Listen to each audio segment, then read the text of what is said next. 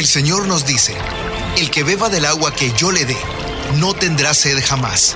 Se convertirá en él, en fuente de agua que brota para vida eterna. Y para conocer más de esa agua que nos da vida, Buenos días en el camino presenta El Cántaro, un segmento conducido por el padre José Román Flecha, doctor en teología moral, quien nos orienta sobre la verdad de nuestra fe. A continuación,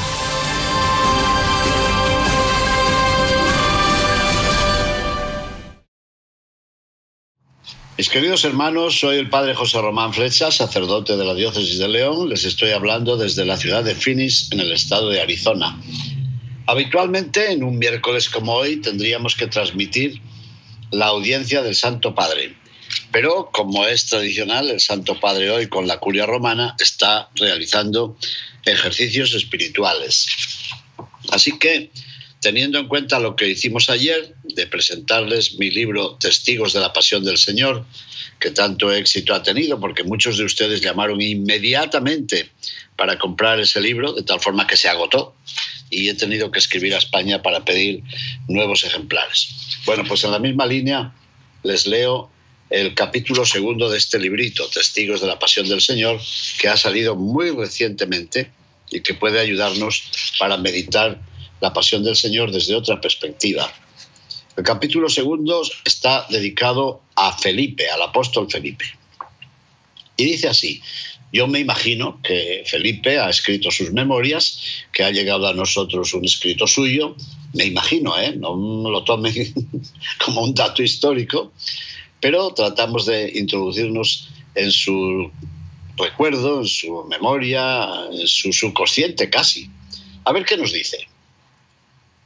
Allá en mi pueblo de Bethsaida, me gustaba salir de casa al amanecer y contemplar la ascensión del sol sobre el lago de Genesaret. Precisamente a orillas del lago se fue fraguando mi amistad con mi paisano Andrés.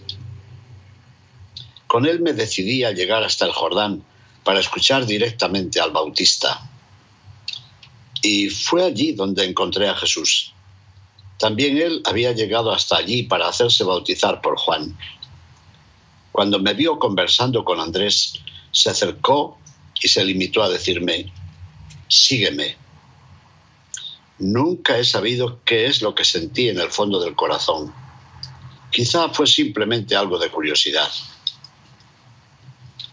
Pasado el tiempo, aquella tarde, cuando vi que él dejaba el manto y se acercaba para lavar los pies a Simón, yo recordé aquellos días ya lejanos y me pregunté una vez más qué era lo que me había movido a seguir a Jesús. No, no fue solo una simple curiosidad. Él tenía algo en su mirada que desde el primer momento me infundió confianza. Tal vez las palabras del Bautista habían ya preparado mi corazón para recibir favorablemente aquella invitación y para hacer de mi vida un seguimiento de aquel maestro de Galilea. No pude ocultar el gozo de haber encontrado al que parecía ser la meta de la larga búsqueda de nuestro pueblo. Así que, cuando se me acercó Natanael, le dije convencido, hemos encontrado a aquel de quien escribieron Moisés en la ley y también los profetas, Jesús, el hijo de José, el de Nazaret. Eh, es cierto que Natanael no compartía el entusiasmo con que yo le manifestaba mi alegría. Él no tenía prejuicios contra Jesús, tenía prejuicios contra el lugar de su origen. Nazaret. De Nazaret puede salir algo bueno, repetía. Así que yo me limité a responder, mm, ven y lo verás. Asombrosamente, Natanael aceptó mi invitación y descubrió la humanidad de aquel que decía haberlo visto bajo la higuera. Así era él, sencillo y majestuoso al mismo tiempo. Estar junto a él me acercaba al misterio. Y allí estábamos aquella tarde.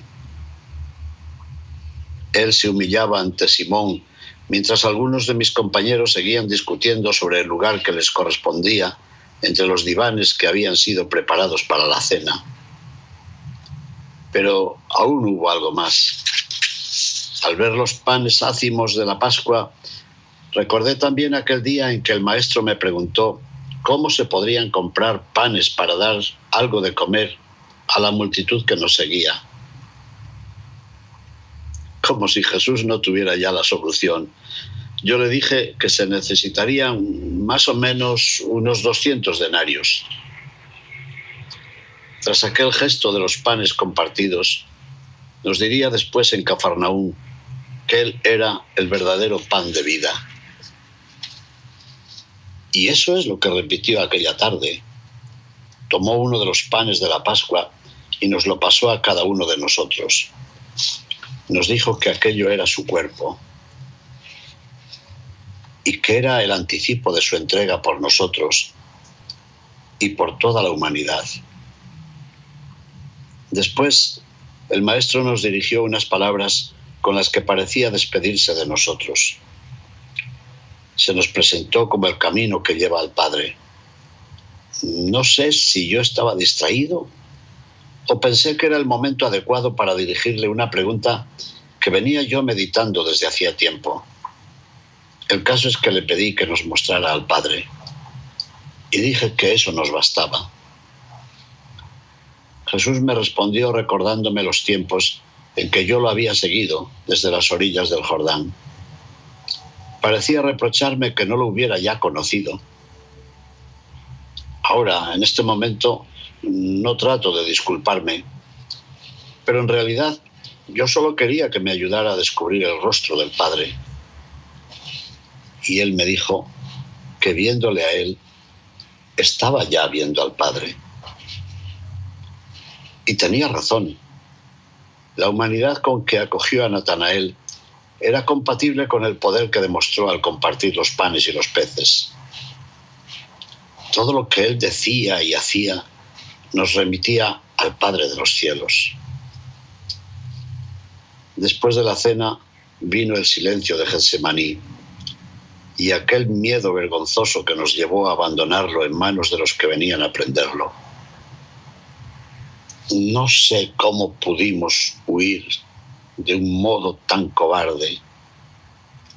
Tal vez porque, a pesar de aquella larga convivencia con el que era nuestro Maestro y nuestro Señor, no habíamos llegado a conocer al Padre y aceptar su voluntad. Con todo, ahora sé que la muerte de Jesús ha sido un principio de vida.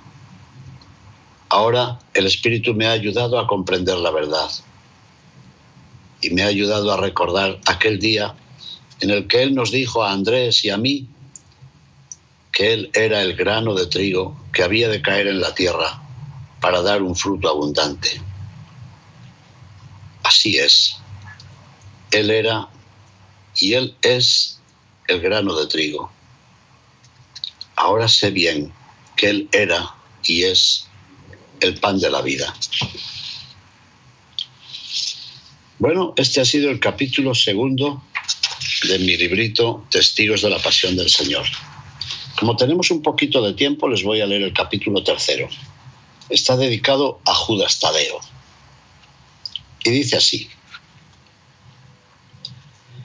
El maestro conoció un día a mi familia y decidió llamarme.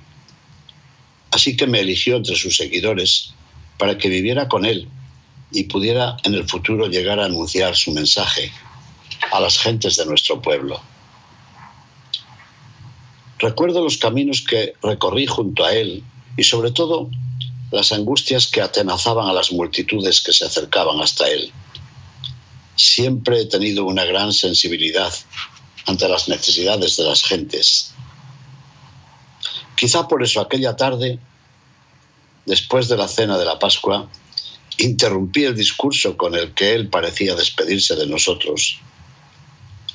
Me dolía en el alma que tuviera que pasar por el proceso del que a veces nos había hablado.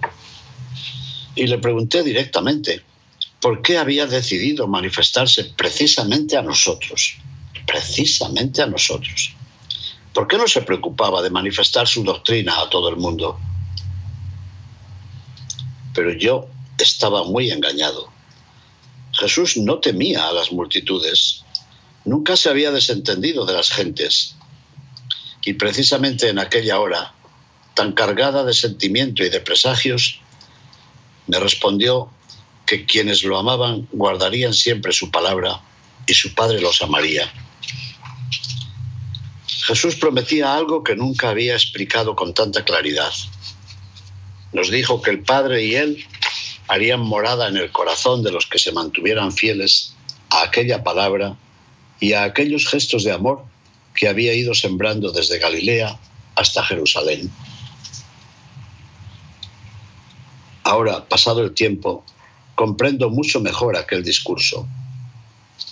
Reconozco que Jesús respondió a mi pregunta con unas palabras que revelan la relación existente entre Él y el Padre Celestial.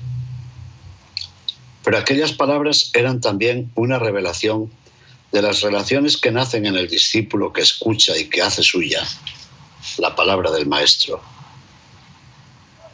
Aquella pregunta mereció esta revelación del amor del Padre a los que siguen a Jesús.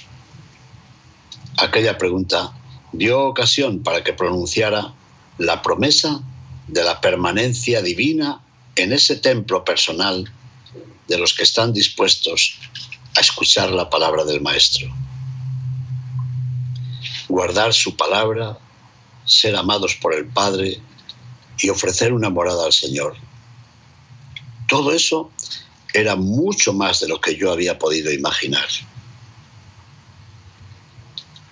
Tras el dolor ante su muerte, el gozo de saber que vive para siempre entre nosotros me ayuda y me ayudará siempre a recordar con serenidad la pregunta que le dirigí en aquella cena de Pascua. Bueno, este era el capítulo tercero de mi libro Testigos de la Pasión del Señor. Cortito, pero espero que les haya ayudado. ¿Tienen paciencia todavía para escucharme el capítulo cuarto? Está dedicado a Santiago. Y dice así. Aquella tarde, el maestro decidió lavarnos los pies antes de la cena. Después, recostados en los divanes, consumimos el cordero de la Pascua. Nuestras discusiones habituales sobre el puesto que nos correspondía en el grupo dieron paso a una ola de silencio que parecía cargada de presentimientos. Terminada la cena y concluidos los discursos de Jesús, entonamos el himno y salimos de la casa. Estaba levantándose la luna llena por encima de las pobres casas de Betfagé. Bajamos hasta el vallecito del Cedrón y nos introdujimos en aquel olivar al que el maestro solía retirarse a orar cuando subíamos a Jerusalén. Llegados allí, pidió a los demás discípulos que lo esperasen cerca de la entrada del huerto. Pero a Simón, a mi hermano Juan y a mí nos invitó a seguirle más adentro. Ahora, pasado el tiempo, los hermanos de la comunidad me preguntan con frecuencia por qué nos eligió precisamente a nosotros. La verdad es que el maestro había querido que estuviéramos junto a él en algunas ocasiones en las que pretendía una mayor intimidad. De hecho, nunca podré olvidar el día aquel en que nos mostró su gloria en lo alto del monte de Débora. Hubiéramos querido permanecer allí envueltos en su luz y participando de su gloria. Es cierto que también habíamos sido elegidos para acompañarle cuando devolvió la vida a la hija de Jairo, el jefe de la sinagoga de Cafarnaún. Nunca podré olvidar aquella advertencia que dirigió a las plañideras, ni el desprecio con que ellas le miraron cuando les dijo que la niña no estaba muerta, sino que dormía. Yo creo que bien sabía él que su poder sobre la muerte no iba a librarlo a él de su propia muerte. No quería él que nos escandalizáramos al ser ahora testigos de su dolor agónico y de sus preguntas al Padre sobre su propia misión y su muerte. Una y otra vez me veo obligado a repetir a los hermanos de la comunidad que aquella elección por parte del Maestro no era mérito nuestro. En la comunidad todos saben bien que mi hermano y yo habíamos dado muchas veces muestras de nuestro espíritu impulsivo. No en vano el maestro solía llamarnos los atronados. Y por otra parte, todos recuerdan que Simón había querido oponerse obstinadamente a que el maestro le lavara los pies. En realidad, ahora he llegado a comprender que no teníamos muchas razones para gozar de su predilección. Al contrario, el Señor siempre había dicho que no tenían necesidad de médicos los sanos, sino los enfermos. La amistad con la que nos distinguía era una prueba más de nuestra tozudez y un signo evidente de su misericordia. Pues bien, es evidente que tampoco podré olvidar la experiencia del último anochecer de su vida. Recostados sobre el áspero tronco de aquellos viejos olivos, llegábamos a oír sus lamentos y percibir su tristeza. Muchas veces me he preguntado por la razón de aquel dolor. Es cierto que en aquel sentimiento de tristeza, en sus lágrimas y en su sudor de sangre, el maestro se nos mostraba como verdadero hombre. Tal vez su tristeza se debía al presentimiento del abandono en que íbamos a dejarle sus discípulos. Pero pienso también que realmente tuvo miedo de la muerte, una muerte que él había siempre previsto y que había aceptado. No le dolía solo su muerte, sino sobre todo la causa de su muerte. Es decir, le desgarraban el alma los pecados de su pueblo, o mejor, los pecados de todas las gentes. A veces me parece que aquella tristeza y aquel temor habrán de darnos fuerza y valentía cuando nosotros nos veamos enfrentados en el futuro a una condena y a una muerte que puede ser muy semejante a la suya. Creo que él aceptó el desgarrón de la tristeza para darnos una razón para mantener nuestros pasos en la fidelidad y en la esperanza. Después de un largo rato de oración y de súplicas al Padre, Jesús vino hacia nosotros caminando casi a tientas a través del olivar. He de reconocer que nos encontró dormidos. No sé si nos venció el cansancio, la profundidad de las palabras que nos había dirigido después de la cena, o la tristeza que había invadido nuestro espíritu. Recuerdo que él se dirigió solamente a Simón Pedro para preguntarle si no había podido mantenerse en vela con él. Solo con el silencio podíamos responder a aquella pregunta. Cuando al fin nos dijo, duerman ya y descansen, sentí la pena y la culpa de no haber podido mantenerme en vela cerca de él. Junto al recuerdo de esa frase me viene frecuentemente a la memoria la que había dirigido a Simón durante la cena. Con esa interpelación pretendía recordarle aquellos alardes de fidelidad que no dejaba de repetir. Ahora pienso que aquellas palabras sobre la necesidad de vigilar y de orar habrían de quedar como testimonio para nuestra comunidad, representada entonces por Simón. Pues bien, apenas nos había dirigido aquellas palabras que parecían reflejar su resignación, cuando oímos llegar con estrépito y antorchas una cohorte de soldados. Con ellos venía un grupo de siervos de los sacerdotes, encabezados por Judas, el Iscariote. Entonces creí comprender el encargo que le había hecho Jesús durante la cena. No, no venían los sacerdotes a plantear al maestro una nueva pregunta, como solían hacer los días pasados en los atrios del templo. Ahora enviaban a sus siervos con otras intenciones. Se ve que habían tramado un plan muy preciso. Venían a prender al maestro, amparándose precisamente en la oscuridad de la noche. Era claro que venían para prender al maestro, pero él se adelantó a preguntarles, ¿a quién buscan? Pienso ahora que Jesús no solo se entregó voluntariamente en las manos de sus enemigos, sino que con aquella pregunta los provocaba para que llevaran a cabo su propósito. Su pregunta estaba cargada de ironía. Bien sabemos la importancia que tenía en nuestro pueblo la invitación a buscar al Señor. Los más grandes entre nuestros ascendientes se habían distinguido precisamente como buenos buscadores de Dios. Con razón Jesús preguntaba ahora a quién buscaban en realidad. Yo sabía que algunos de los nuestros llevaban consigo un arma. Por eso no me extrañó que preguntaran al maestro si habían de herir con la jereb, aquella espada que alguno conservaba. Por un instante me pregunté cómo podíamos hacer frente a aquella tropa. Así que entendí aquel ímpetu con que Simón se lanzó sobre uno de los esbirros que se habían adelantado para prender al maestro y le hirió en la oreja derecha. Jesús mostró su misericordia con el herido y de paso recriminó a Pedro por su violencia. Lo mismo había hecho con mi hermano Juan y conmigo en aquella ocasión en que quisimos prender fuego a una aldea de samaritanos que se negó a darnos acogida durante la noche. Después, Jesús se entregó prácticamente en manos de aquella banda, al tiempo que les pedía que nos dejaran libres a nosotros. Así que eso hicimos la mayor parte del grupo de los que le seguíamos. Me duele el alma tan solo al recordar nuestra cobardía. Hoy creo que estaría dispuesto a dar la vida por nuestro maestro.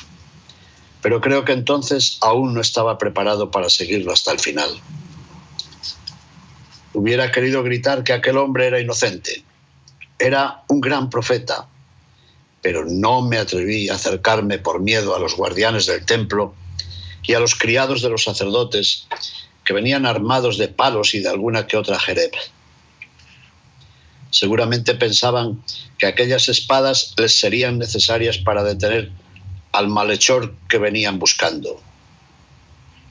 Después he sabido que acompañado por Juan Marcos, Simón Pedro lo siguió a escondidas y logró entrar en el palacio del sumo sacerdote. Así nos lo contó él mismo cuando decidimos acompañarlo a pescar en el lago de Galilea. No sabíamos entonces que el Señor nos esperaría en la orilla. En Él hemos reconocido el poder del Altísimo que lo ha levantado de entre los muertos. En Él hemos descubierto el valor de la cercanía y del amor. Y hemos podido agradecer su perdón. Él vive. Él vive para que nosotros tengamos vida para que seamos sus testigos y pregoneros de su mensaje. Siempre recuerdo con vergüenza el día aquel en que mi hermano y yo nos acercamos al maestro para pedirle que nos concediera los puestos más importantes en su reino. Él nos dijo que no sabíamos lo que le estábamos pidiendo y nos preguntó si estábamos dispuestos a recibir el bautismo de sangre que él estaba esperando aquel bautismo que le estaba reservado a él. Entonces no entendimos el sentido de aquella propuesta, pero mi hermano Juan y yo dijimos que estábamos dispuestos a seguir su suerte. Así era y así es. Estamos prontos, estamos dispuestos para entregar por él nuestra vida. Y algunos gestos de Herodes me indican cada día que es ahora puede estar ya muy cercana. Bueno, pues esto es, mis hermanos, les he leído algunos capítulos de mi último libro, Testigos de la Pasión del Señor. Ya ven ustedes que es muy sencillo. Es contar la pasión y muerte del Señor, eh, poniendo las palabras del Evangelio y algunas otras tradiciones y algunas señales sobre la cultura de su tiempo, precisamente en la pluma de aquellos que estuvieron junto a él. Hemos leído cuatro capítulos, el hombre del cántaro, Felipe, Judas Tadeo y Santiago. Los siguientes en el libro son ese Juan Marcos al que hemos aludido ya dos veces, Simón Pedro, Caifás, la criada del sumo sacerdote, Judas Iscariote, Malco, al que Pedro cortó un trocito de oreja tal vez, Poncio Pilato, su esposa, Claudia Prócula, Herodes Antipas, Simón, el de Cirene, las mujeres que lloraban por el camino, Longinos, el de la lanza, el soldado de la túnica, el discípulo amado, el centurión que presidía la muerte de Cristo, el ajusticiamiento, José de Arimatea, Nicodemo, un soldado de la guardia, María, la de Cleofás, María Magdalena, Tomás y, no es una sorpresa, ¿verdad? La última, María. María, sí, la Madre de Jesús, Madre de la Iglesia y Madre nuestra. Mis queridos hermanos, les deseo un buen día y también un buen camino cuaresmal. Que estos testigos de la pasión nos inviten también a nosotros a sentarnos a su lado para recordar cómo fue aquella entrega de Jesús, no solo qué significó para ellos, sino qué significa también para nosotros mismos. Mis hermanos, que el Señor esté con todos ustedes y con tu espíritu. Y que la bendición de Dios Todopoderoso, Padre, Hijo y Espíritu Santo, descienda sobre ustedes y permanezca para siempre. Amén. Saben que este y otros cuantos libros de este amigo y servidor de ustedes se pueden encontrar, que ya les dimos y les pueden dar también en cabina, el teléfono al que podrían dirigirse para buscar estos libros. Si no están, algunos llegarán pronto, si Dios quiere. Buenos días en el camino presentó El Cántaro con el padre José Román Flecha. Esperamos que hayas disfrutado de este mensaje producido por El Sembrador. Si resides en Los Ángeles y a sus alrededores, recuerda que puedes ver la programación de ESNE las 24 horas al día a través de la señal abierta digital en Canal 56.2 y por la radio. También nos puedes escuchar y ver por medio de la aplicación ESNE en tu celular. Búscanos en las redes sociales y en nuestro canal de YouTube como Noel Díaz ESNE. No te pierdas la gran variedad de mensajes y artículos religiosos para el crecimiento de tu vida espiritual. El número de nuestras oficinas es el 773 777-7773 y puedes visitarnos por internet a elsembrador.org. El Sembrador Nueva Evangelización. Gracias por ser parte de esta gran familia. ¿Sabías que? La 540M en Salinas, California es la primera estación de ESNE, con programación 100% católica, totalmente en inglés, y la gran noticia es que la puedes escuchar en cualquier parte del mundo, a través de la página jesusthesower.com y de la aplicación ESNE. Pasa la voz a tus hijos, amigos y familiares que se comuniquen mejor en inglés para que reciban el mensaje de la palabra de Dios.